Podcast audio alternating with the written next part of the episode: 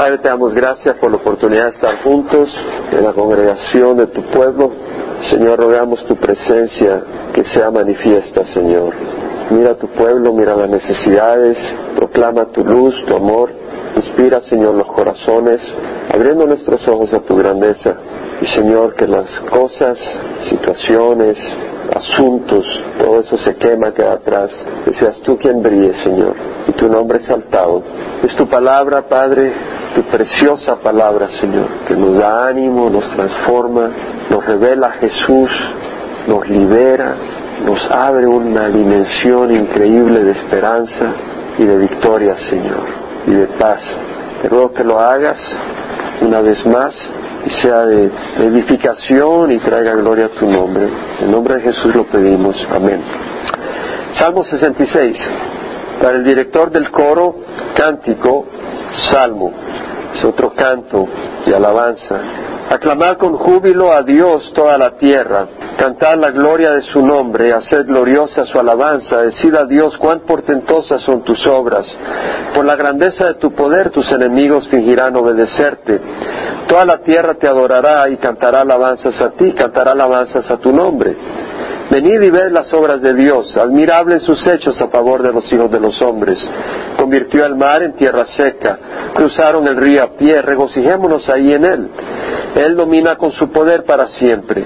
Sus ojos velan sobre las naciones, no se enaltezcan los rebeldes. Bendecido pueblos a nuestro Dios y haced oír la voz de sus alabanzas. Él es quien nos guarda con vida y no permite que nuestros pies resbalen. Porque tú nos has probado, oh Dios, nos has refinado como se refina la plata. Nos metiste en la red, carga pesada pusiste sobre nuestros lomos. Hiciste cabalgar hombres sobre nuestras cabezas. Pasamos por el fuego y por el agua. Pero tú nos sacaste a un lugar de abundancia. Entraré en tu casa con holocaustos, a ti cumpliré mis votos. Los que pronunciaron mis labios y habló mi boca cuando yo estaba en angustia. Te ofreceré holocaustos de animales engordados, con saumerio de carneros. Haré una ofrenda de bueyes y machos cabríos. Venid y oí todos los que a Dios teméis, y contaré lo que Él ha hecho por mi alma. Con mi boca clamé a Él y ensalzado fue con mi lengua. Si observo iniquidad en mi corazón, el Señor no me escuchará. Pero ciertamente Dios me ha oído, Él atendió a la voz de mi oración. Bendito sea Dios que no ha desechado mi oración ni apartado de mí su misericordia. Empieza el salmista diciendo aclamar con júbilo Dios toda la tierra. Y la palabra acá aclamar con júbilo es un imperativo, es una orden, no está diciendo, no está sugiriendo, o sea, el salmista se da cuenta que Dios es digno de alabanza por todas las razones que implica en este salmo y que indica. Y dice aclamar con júbilo, es una, es un llamado. Y la palabra eh, aclamar con júbilo en el hebreo es ruah, que quiere decir gritar aclamar, dar un sonido fuerte, sonar la trompeta, la trompeta eh, hebrea, eh, el cuerno ahí con, con un soplido fuerte, aclamar en triunfo, aclamar con alegría, con júbilo. Bueno, para poder sonar una trompeta, para poder dar un grito se requiere aire y pulmones, ¿verdad? Y el aire también representa al Espíritu Santo. Y muchos no pueden aclamar a Dios porque no tienen el Espíritu Santo. Y estamos hablando de aclamar a Dios con júbilo. Tienes que tener los ojos abiertos. Yo pienso que cuando tienes el Espíritu en el corazón te da un espíritu de alabanza y de, exaltar a Dios. El gozo del Señor te, te pone a alabar al Señor. Y es importante para poder hacer estas cosas tener el mismo espíritu que ungió al salmista para escribir esta invitación, esta exhortación, porque el Espíritu ve las cosas de Dios, no está limitado por las cosas temporales. El hombre que tiene el Espíritu de Dios ve las cosas de Dios y puede ver el, el propósito de Dios y puede ver el plan de Dios y puede ver que Dios está en el trono y puede ver que uno no está perdido en el aire, que uno está abandonado, puede saber que Dios está haciendo su trabajo en nuestras vidas, como hemos estudiado los domingos, que todas las cosas obran para el bien de aquellos que aman al Señor.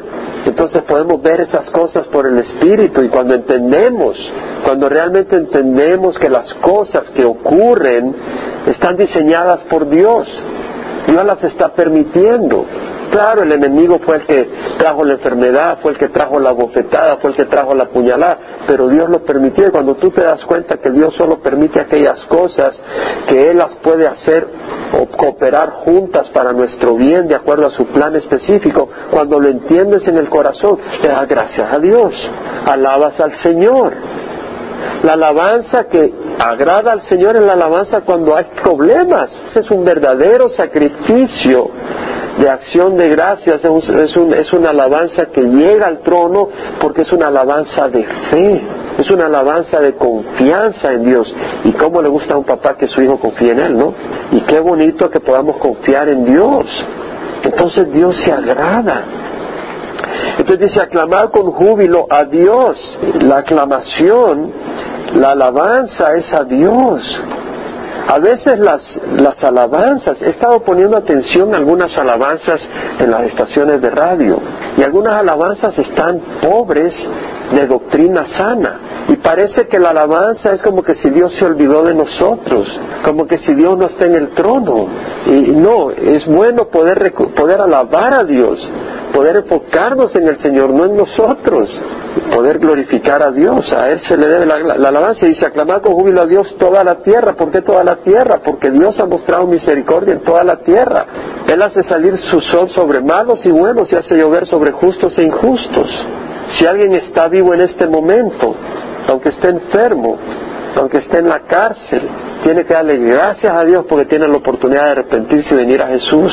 O si está pasando una prueba, tiene que darle gracias a Dios porque si es hijo de Dios, Dios tiene un propósito todavía en este mundo para él.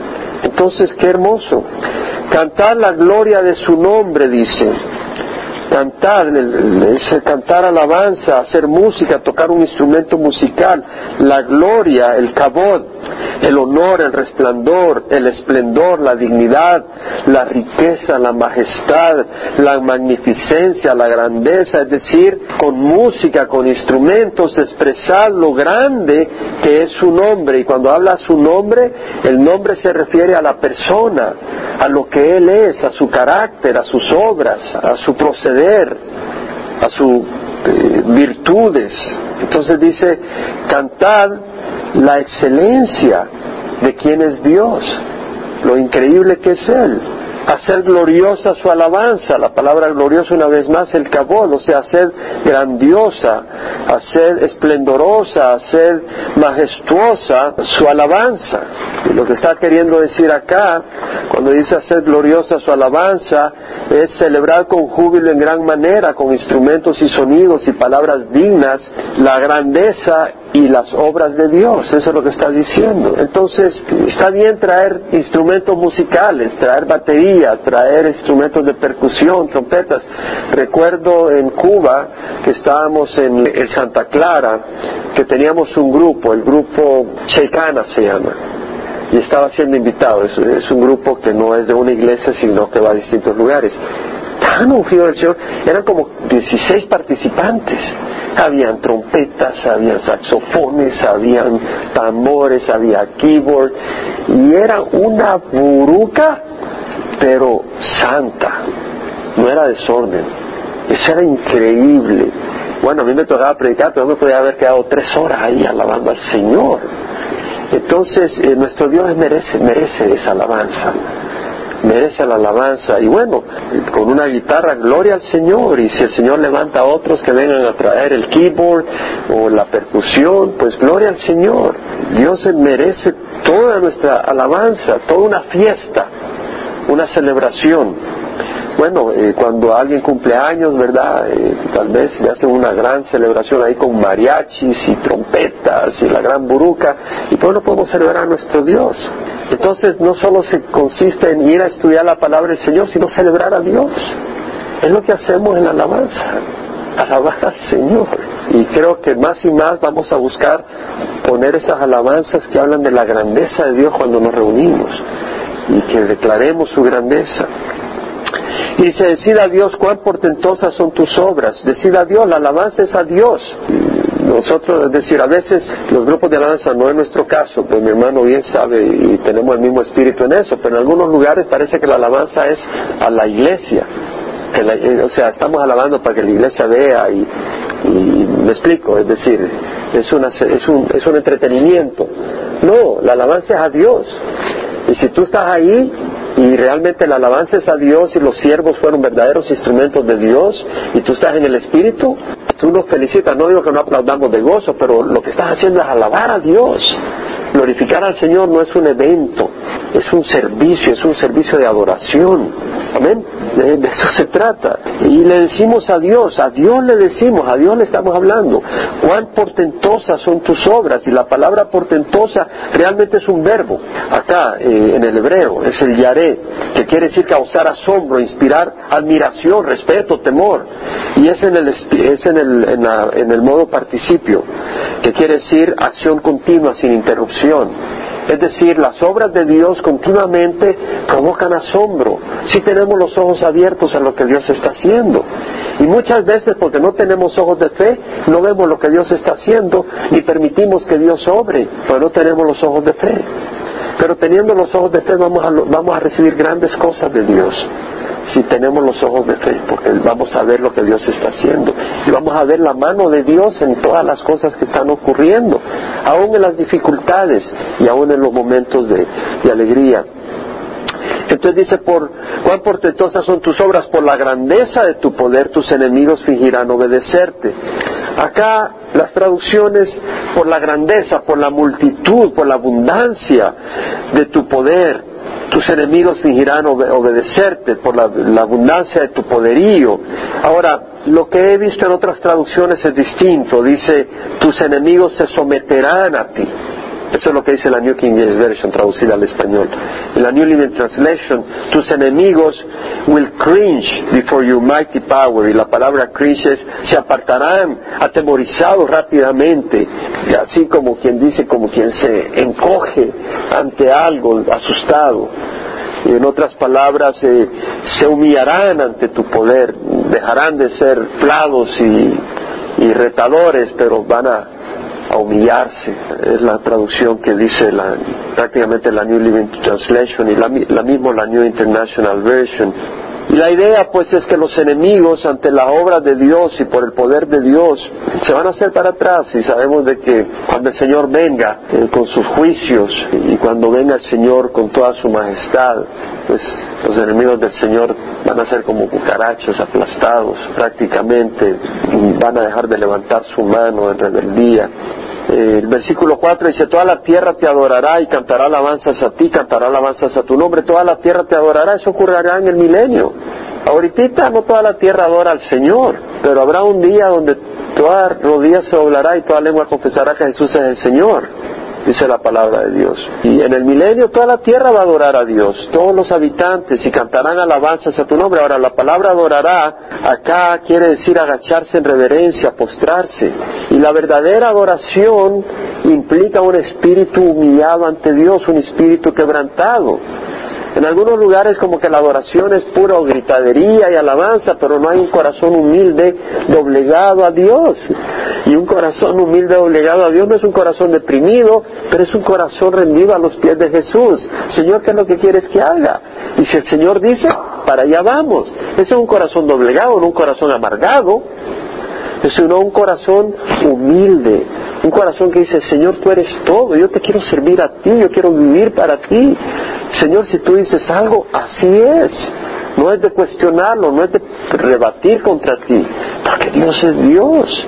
Entonces vemos acá que dice, toda la tierra te adorará y cantará alabanzas a ti una vez más, es al Señor a quien alabamos, cantará alabanzas a tu nombre, pero es con un espíritu de reverencia. Acuérdense el Salmo 2.11 que dice, adorad a Jehová con reverencia y alegraos con temblor, el versículo que ponemos en la pantalla.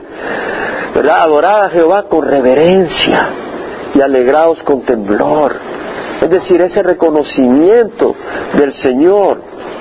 Ahora el versículo 5 dice, venid y ved las obras de Dios, admirables sus hechos a favor de los hijos de los hombres. Ahora dice acá dos cosas, venid y ved, una vez más es imperativo, es una orden. Venid y ved.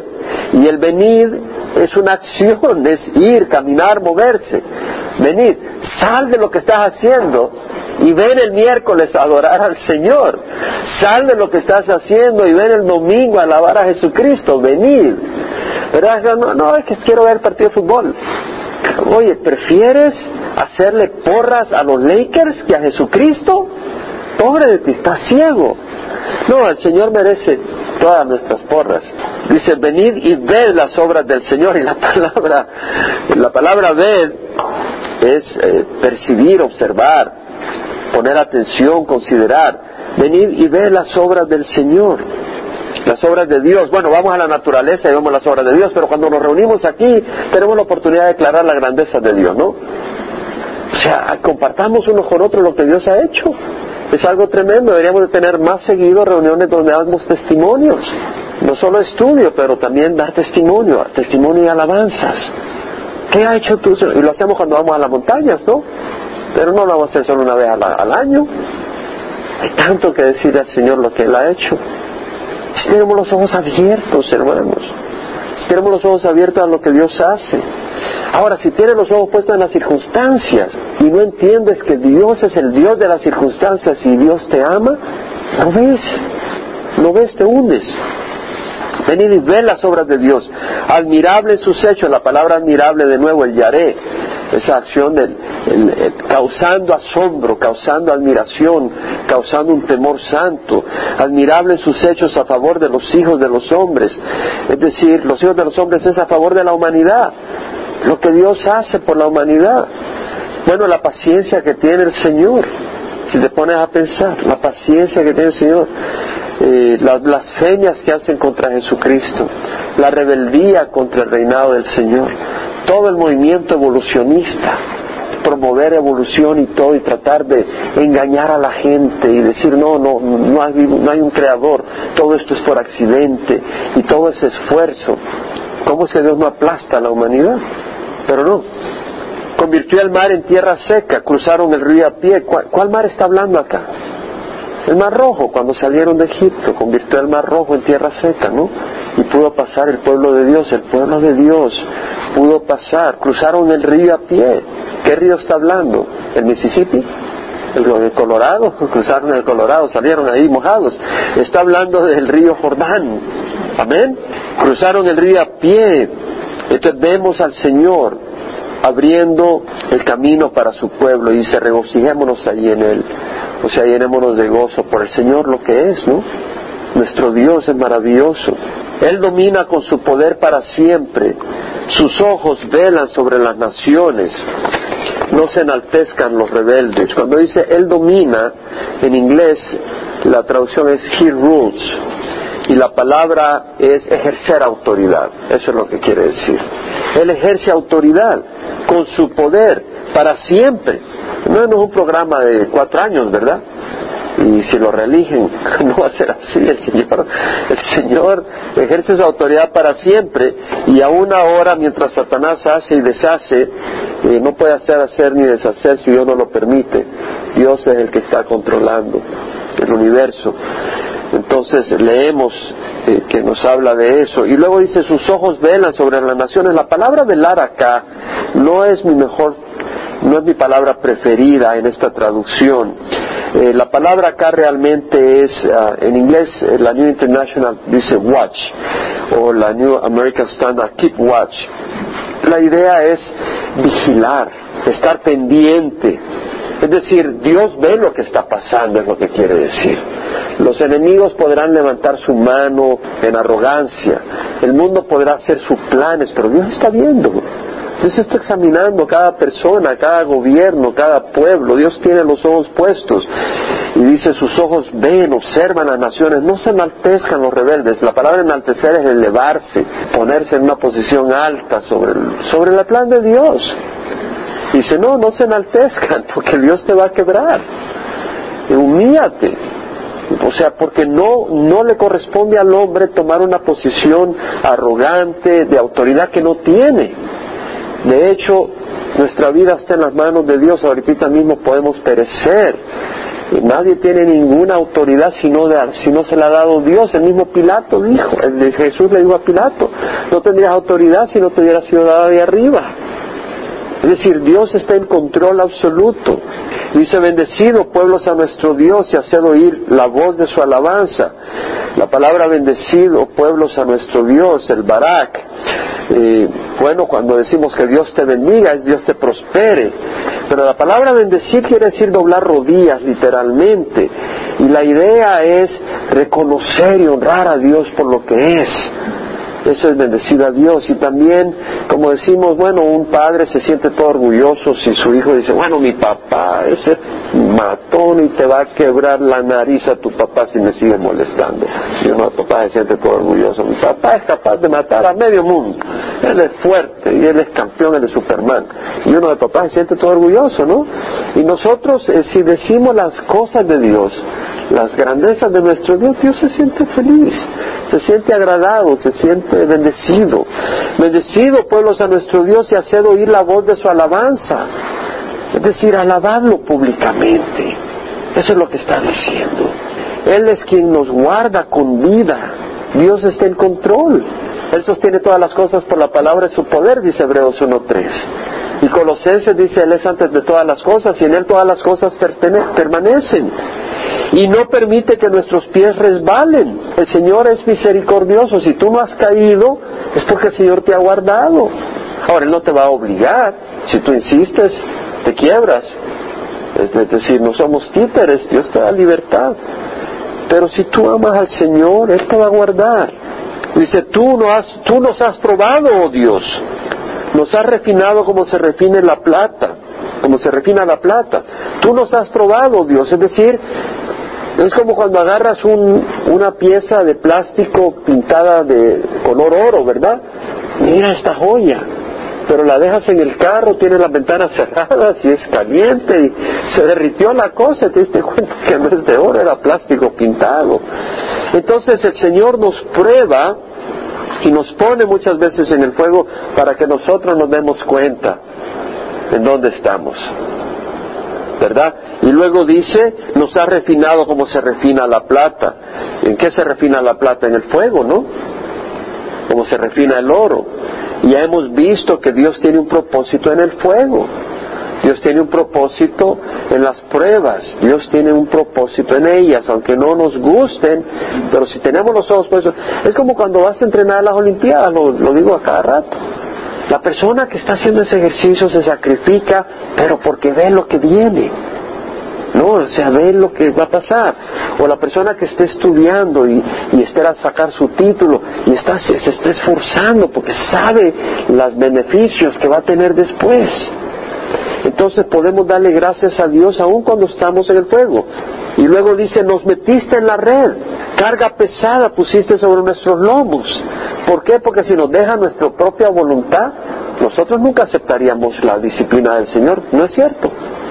Si el Señor nos deja nuestro propio capricho, a ver a qué niño le dices, ok, hacer la tarea dos horas, a ver, a ver si él quiere así de por sí. No, tienes que ponerlo si le dices, ok, a, ir a la escuela, pero si no quieres, eh, cada día es fin de semana, olvídate que va a ir a la escuela. ¿Me entiendes? Es decir, el Señor te mete en la red, te mete en la situación donde no escapas. Te quieres salir con la tuya, ¿no? Y viene el Señor y te mete en una esquina y ahí estás trabado. Y de ahí no sales y el Señor está trabajando en tu vida. Porque es la única manera en que va a trabajar. Carga pesada pusiste sobre nuestros lomos.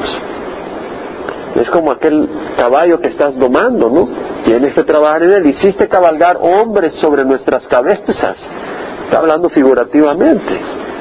Es decir, pasamos por el fuego y por el agua, pero tú nos sacaste a un lugar de abundancia. Es decir, el Señor nos mete en el fuego, pero no nos deja ahí. Nos va a sacar tarde o temprano. El Señor nos mete en la prueba. Entraré en tu casa con holocaustos, a ti cumpliré mis votos. Es decir, está hablando de sacrificios. Eh, en el Antiguo Testamento había una prescripción de sacrificios. Eh, había reglas y uno traía sacrificios, pero también había sacrificios voluntarios, donde traías al Señor eh, ofrendas de acción de gracias, un carnero, un buey, un toro, y, era una manera de sacrificar algo precioso, algo, algo bueno, algo bonito, algo eh, valioso que se lo entregabas al Señor. Y era una manera de mostrarle tu agradecimiento, tu amor a Dios. A ti cumpliré mis votos, los que pronunciaron mis labios y habló mi boca cuando yo estaba en angustia. Es decir, en tiempos de angustia decía uno, bueno Señor, si tú me sacas de esta situación, yo te voy a hacer esto y lo otro y lo otro. Dice, pues yo voy a cumplir mis promesas. Pero ahora, ¿qué es lo que quiere el Señor de nosotros? ¿Quiere holocaustos? El Señor no quiere holocaustos, lo hemos leído en Romanos 12, 1, 2, lo vamos a leer de nuevo cuando lleguemos al capítulo 12, ¿no? ¿Qué dice? Romanos 12, 1, 2. Por consiguiente, hermanos, os ruego por la misericordia de Dios que presentéis vuestros cuerpos como sacrificios vivos y santos aceptables a Dios, que es vuestro culto racional. Y no os adaptéis a este mundo, sino transformaos mediante la renovación de vuestra mente. O sea, ¿qué es lo que vamos a hacer? Darle nuestra vida al Señor. Eso es lo que Dios, eso es lo mejor que podemos hacer, que nuestra vida esté en las manos del Señor. Eso es lo mejor, es el mejor sacrificio que podemos hacer para Dios. ¿Verdad? Porque yo puedo sacrificar algo, ¿no? Pero no, estar en la voluntad de Dios, que mi vida esté en las manos de Dios. En Juan 14, 23 leemos que si alguno me ama guardará mi palabra. ¿Verdad? Es una obediencia. Se complace Jehová tanto en holocausto y sacrificio como en obediencia a la voz del Señor. Obedecer es mejor que sacrificio y prestar atención que la grosura de carneros, dice el Señor. Pero acá está mostrando ese corazón agradecido. Te ofreceré holocaustos de animales engordados, o sea, te voy a dar lo mejor. O sea, darle al Señor lo mejor.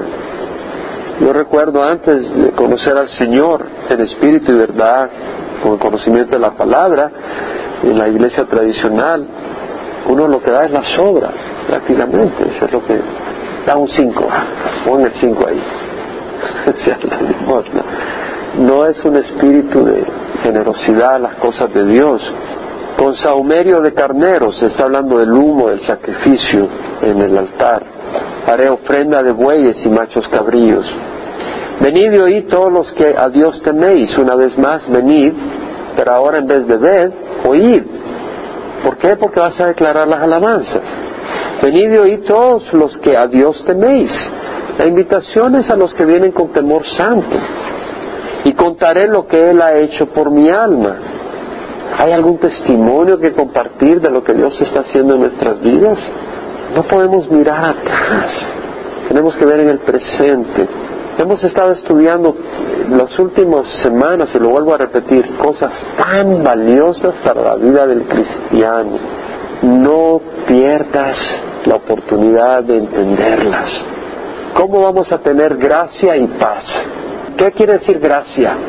El favor inmerecido, el favor que no merecemos, el favor de Dios, las bendiciones de Dios. Esas gracias, a esa gracia se obtiene como, por obras o como, por fe. Entramos a esa, a esa fuente de gracia y de favor por la fe y la paz, la gracia, los favores y la paz. ¿Cómo se obtienen? La gracia y la paz a través de la fe, pero ¿cómo se puede obtener esto? Lo hemos estado estudiando a través del conocimiento verdadero de Dios. ¿Se acuerdan, segunda de Pedro? Al conocer a Dios de una manera mayor, de una mejor manera, vamos a entender y vamos a disfrutar la paz en medio de las crisis y vamos a obtener su gracia y su favor en medio de las situaciones. Hemos estado estudiando a Jesús de una manera muy especial en los últimos domingos. Yo lo he estado mencionando. ¿En qué manera se nos ha estado revelando Jesús en los últimos domingos? Como el novio que viene por su novia. ¿Quién ha visto con mayor entendimiento ese carácter y esa función de Jesús para nosotros? ¿Quién lo ha descubierto más en estos domingos? Si tú llegas a descubrir eso, tu vida va a ser revolucionada. Está en el libro de Apocalipsis. Jesús viene por la novia, viene por su esposa. Y la novia en este mundo y el novio son una sombra muy pequeña comparada a la realidad de la relación que tendremos con Jesús y la llenura, la plenitud, la intensidad, la autorrealización, la bonanza, el disfrute, el éxtasis que vamos a disfrutar los que esperamos a Jesús cuando venga Jesús no tiene ninguna comparación de ninguna relación en este mundo. Y cuando tú entiendes eso, y entonces entiendes que hay una luna de miel esperando para ti, y que hay un matrimonio, hay una boda esperando para ti, o, es, no es bíblico lo que les estoy diciendo. Cuando tú lo entiendes realmente, ¿no es algo maravilloso? Cuando deja de ser un concepto mental y cuando se convierte en una experiencia en el corazón, es algo increíble y transforma tu vida. Es el amor de Dios. El amor de Dios puede ser un concepto que hay que irlo definiendo. La palabra amor la podemos mencionar, pero Pablo decía que oraba para que la iglesia de Éfeso entendiera lo ancho, lo largo, lo alto y lo profundo del amor de Dios que sobrepasa entendimiento. Es un amor profundo. Bueno, cuando empezamos a estudiar estas cosas que nos hablan que Jesús habla que Él es el novio y la iglesia la novia, y luego habla en forma personal con cada uno de nosotros, empezamos a entender el amor del que Él está hablando. Y si empezamos a creer que realmente Él dio su vida por nosotros y que somos especiales y que somos preferidos porque cada uno de nosotros tiene características y circunstancias y un plan específico que Dios ha moldeado para cada uno de nosotros, ¿no empezaremos a vivir una vida en victoria? Vamos a vivir una vida en victoria. Y vamos a declarar las cosas que el Señor nos está mostrando. Estaba en una reunión el lunes compartiendo sobre el viaje reciente que tuve y me habían pedido que compartiera y, realmente cuando empecé a compartir y, no compartí ni una décima parte de, las cosas que Dios está haciendo. Y no, no dije ni una mentira y las personas estaban emocionadas, entusiasmadas. Hermano, nos has traído visión, nos has traído... ¿Por qué? Por lo que Dios hace. Dios está haciendo grandes cosas. Hermanos, no podemos estar muertos. Dios te está operando en tu vida o no está operando en tu vida. Y si no está operando en tu vida, tienes que clamar a Dios por esa experiencia, por esa realidad. Pero Dios no va a operar en tu vida si tú no te abres a Él y le rindes tu corazón. Y si tú estás preocupándote por ti y no por el reino de Dios y su justicia. Amén. Amén. O si tienes los ojos cerrados y tú eres tanto el centro de atención que no te das cuenta que el fuego es una bendición de Dios para purificarte. ¿Y que Dios está haciendo? Y, entonces en vez de aislarte, ven a donde está el pueblo del Señor y deja que Dios te use. Cree y Dios te va a usar. Dios te va a usar. Créelo nomás. Si estás en su voluntad. Si no estás en su voluntad, no estás en sus manos no eres un instrumento en sus manos. No tomes una posición cómoda americana. Mantente en las manos del Señor. Con mi boca clamé a Él y ensalzado fue con mi lengua. Clamé. ¿Y por qué fue ensalzado con mi lengua? Porque Él respondió. Por eso lo exalté. Si observo iniquidad en mi corazón, el Señor no me escuchará. Si yo tengo iniquidad en mi corazón, Dios no me va a escuchar. La gracia no es una puerta para hacer lo que me da la gana. Ya lo hemos visto, ¿no? De hecho, la gracia lo que provoca es un corazón agradecido y provoca santidad en el corazón noble. Pero ciertamente Dios me ha oído. Él atendió a la voz de mi oración. Bendito sea Dios, que no ha desechado mi oración, ni apartado de mí su misericordia. Hemos estudiado ocho capítulos de, de Romanos. ¿Nuestra salvación es por obras? ¿Es por qué? Por fe. ¿Se aplica a todos? A todos. Por fe quiere decir que no es por obras, ¿no? Es por fe. Tenemos acceso a Dios por, por fe, por lo que hizo Jesucristo en la cruz. Pero no solo es eso, no solo tenemos el perdón por eso, sino que la roto, ¿qué más ha roto? ¿Qué rompió el Señor en la cruz? La esclavitud del pecado. Amén. Él no solo borró nuestro pecado, pero Él rompió la esclavitud del pecado, porque Jesús al morir, Él con su sangre rompió la esclavitud. Está en Romanos 6, ¿se acuerdan? Puede leerlo, lo hemos leído ya varias veces. Él rompió la esclavitud del pecado. Eso quiere decir que el pecado no tiene dominio sobre nosotros, porque no estamos bajo la ley, sino bajo la gracia. Eso es una gran realidad. Eso es algo para darle gracias a Dios, ¿no crees tú? Quiere decir que si alguien ha sido alcohólico, si alguien ha sido fornicario, ladrón, pues ahí se rompió la esclavitud, ahí se ha roto. Sí, apropiamos por fe lo que Dios ha hecho. Y luego Dios nos llama a caminar en santidad, ¿no? ¿Y esa santidad cómo se obtiene? Obedeciendo su palabra, pero ¿cómo vamos a obedecer su palabra? El Espíritu cuando hablamos de obedecer su palabra, estamos hablando de amar, amar y obedecer sus mandamientos, pero no es basado en obedecer la ley, sino que es en amar a Jesús. Si alguno me ama, guardará mi palabra, dijo Jesús. Es decir, el guardar las palabras, el apartarnos y vivir una vida recta, es resultado de amar a Jesús, no es resultado de la ley. La ley no nos santifica, ¿Y cómo vamos a amar a Jesús? A menos que entendamos lo mucho que Él nos ama y lo que Él ha hecho en forma personal. Porque si yo no entiendo que ese amor es personal hacia mí, yo no se lo voy a responder a Él, ¿cierto o no? No va a ser recíproco. Pero cuando yo entiendo que Dios me ama en forma personal a mí, que lo hace, ¿no? Cuando yo entiendo eso, a ser recíproco. Entonces cuando yo veo una situación alguna cosa que el enemigo pone o la carne o el mundo, ya la respuesta es no, pero la ley dice esto. ¿Cuál es la respuesta? Prefiero a Jesús. Amén. Es clave lo que estamos compartiendo acá, hermanos. Es clave lo que estoy compartiendo acá. Yo se lo digo de corazón. No es que aquí, sabe por acá. ¿Y sabes por qué? Cuando dices prefieres a Jesús, no solo de labios, pero en ese momento piensas en Jesús, tuviste victoria tiene la victoria, porque Jesús es superior. Jesús es superior a cualquier cosa que ofrezca este mundo. Jesús es superior a cualquier cosa que ofrezca este mundo. Si Dios por nosotros, ¿quién contra nosotros? Vamos a cerrar acá y vamos a tomar unos minutos donde te invito a que declares la grandeza. lo que se proclama son las obras de Dios, no nuestras obras.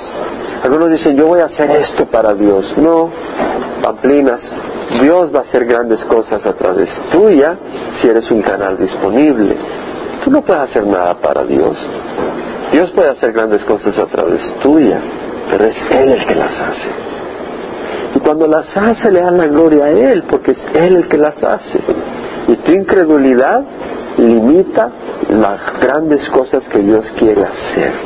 ¿Tú crees que Dios hace acepción de personas y dice, no, Angélica no la quiero usar grandemente. No, no quiero usarla grandemente. Israel no lo quiero usar grandemente. Solo quiero usar grandemente a Carlos y a Abraham. Pero a ellos no los quiero usar. ¿Tú crees que ese es nuestro Dios? No. ¿Qué impediría a Dios usarte grandemente? La incredulidad y el pecado. Segundo, más que querer ser usado grandemente, yo quiero que Dios sea glorificado. ¿Sí me entiende la diferencia? En uno el énfasis eres en tú, el otro es en el Señor. Pero uno yo quiero ser usado grandemente. Lo que tú quieres ser es ser una persona que todo el mundo admire. Olvídate de eso. No le robes la gloria que le corresponde a Dios. Cuidado que Dios esté haciendo algo y tú digas, oh, y, Dios, y Jesús está a la par. Y lo volteas a ver. Y tú has andado ahí arrogante. Mírate aquí que allá. Y Jesús está a la par, que Él es el que ha hecho todo. Es robarle a Jesús. Es una sinvergüenzada. Pero yo quiero, si Dios me ha dado vida, que sea usada para que Jesús brille en esta oscuridad. Amén. Queremos eso. lo merece el Señor. Él lo merece. Necesitamos ser una congregación que alaba a Dios. No solo necesitamos ser una congregación que estudia la palabra de Dios, y de, hecho debemos de estudiar la palabra de Dios. Me preocupa cuando hermanos no agarran la Biblia diariamente, porque en tantos lugares se mueren por tener una Biblia.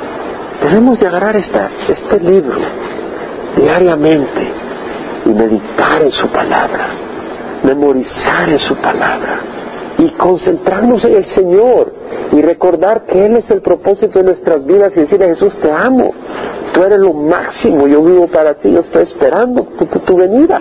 Y empezar a a relacionarnos con Jesús de esa manera, porque nos ha creado para Él.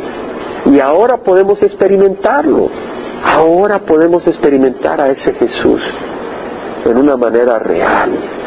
Vamos a alabar al Señor con nuestras palabras, dándole gloria al Señor de corazón por ser quien Él es. Damos gracias, Señor, por el pan que nos traes. Damos gracias por la comida que pones en nuestras mesas. Damos gracias por el techo, Señor. Damos gracias por la ropa. Damos gracias por la salud que nos das, Señor. Damos gracias por tu palabra, Señor. Damos gracias que nos das ojos para admirar tu creación. Damos gracias que nos das lengua, Señor, para declarar tu grandeza. Damos gracias, Señor, de que nos has dado vida para seguirte sirviendo. Damos gracias que nos das la oportunidad de seguirte sirviendo, Señor. Damos gracias que tienes un plan perfecto para nuestras vidas. Damos gracias que vienes por nosotros. Te damos gracias que tienes moradas celestiales para nosotros. Te damos gracias que si tú estás con nosotros, ¿quién contra nosotros? Si tú estás con nosotros, tú dijiste aquí yo estoy con ustedes todos los días hasta el fin del mundo. Te damos gracias que nos da tu Espíritu Santo, Señor. Te damos gracias que nos has hecho templos del Espíritu Santo. Te damos gracias que nos permites declarar tu grandeza por el poder de tu Espíritu. Que nos has revelado misterios que el mundo no conoce, pero nosotros nos los has revelado. Te damos gracias que nos has perdonado los pecados. Damos gracias que Jesús intercede a la derecha del Padre continuamente por nosotros. Damos gracias que no nos has abandonado ni nos abandonarás. Padre, te damos gracias por este tiempo, bendice esta noche cada uno de nosotros y sé tú bendecido con nuestra alabanza y nuestra actitud hacia ti, Señor. Que declaremos tu maravilla no solo aquí, pero todo el tiempo. Señor, derrama un espíritu de adoración en nuestros corazones. Derrite corazones, abre mente, Señor. Tú eres tan maravilloso. Señor, mereces que te demos gracias. Gracias por todo lo que haces en nombre de Jesús. Amén.